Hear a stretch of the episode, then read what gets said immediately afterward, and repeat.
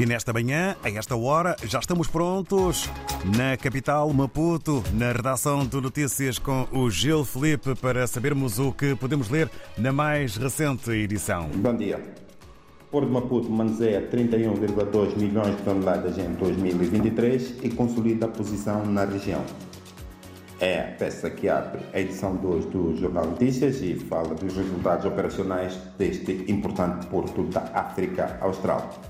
O volume é um recorde, o volume de carga manuseada é um recorde, um novo recorde, e representa um crescimento de mais de 16% em relação a 2022. O Porto Maputo é estratégico para as operações de comércio externo, não só para o sul de Moçambique, como também para a África do Sul, parte da África do Sul, Eswatini, Zimbábue e Botsuana. Do total da carga manuseada no ano passado pelo Porto, destacam-se os minérios com principalmente o ferrocrômio, magnetite, carvão, fosfato, vanádio, titânio, cobre e vermiculite, responsáveis por cerca de 25 milhões de toneladas manuseadas. Outros temas de primeira página de notícias: Japão aposta na melhoria da vida em Cabo Delgado, reduzem a viajantes com carros de matrícula moçambicana na África do Sul e novo regulamento ajuda a conter fraudes e burlas nas redes de telecomunicações. Nas breves temos menores morrem afogados no Rio Antete, Operação Esperança sobre o movimento de trânsito de pessoas e bens durante a quadra festiva encerra hoje. Empreiteiros pronunciam sobre a paralisação de obras.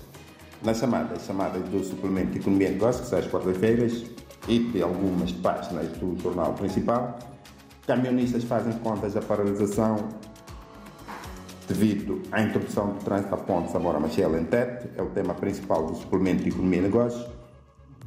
Crise da água sem solução à vista em Silinga, para conferir na página 3 do jornal principal, página 3 refere-se à grande a, a, área metropolitana do Grande Maputo e Maputo acolhe conferência sobre o género, para ler na página nacional.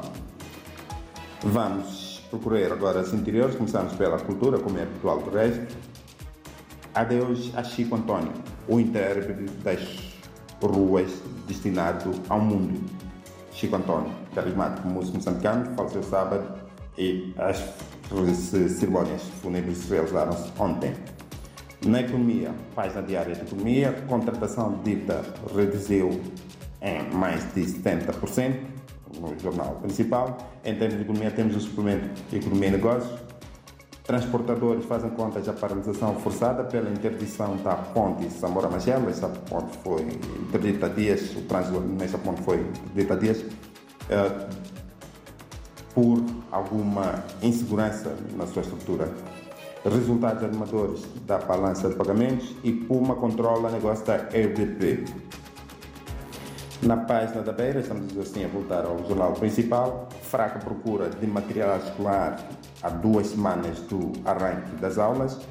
É o tema da reportagem desta semana. Essa página traz as quartas-feiras de reportagem. Na página da Ampula, cólera continua a matar e detidos por tentativa de venda de munições. A fechar esta resenha, percorremos o desporto. Está a decorrer na Costa de Marfim o Campeonato Africano das Nações. Mambas que estrearam com empate sobre a troca pela performance uh, do, com, no jogo com o Egito. Mambas traçam estratégias contra Cabo Verde. Uh, a próxima jornada Moçambique joga com Cabo Verde, jogo é amanhã. Aliás, jogo é na sexta-feira. O Notícias ouviu alguns jogadores. Uh, Gene Catam diz temos que ser eficazes e o Iti, autor de um dos gols no jogo contra o poderoso Egito, só a vitória interessa. David Joshua, ouvintes da RDP África e leitores do Jornal Notícias, muito bom dia, foi Notícias 2, até para a semana.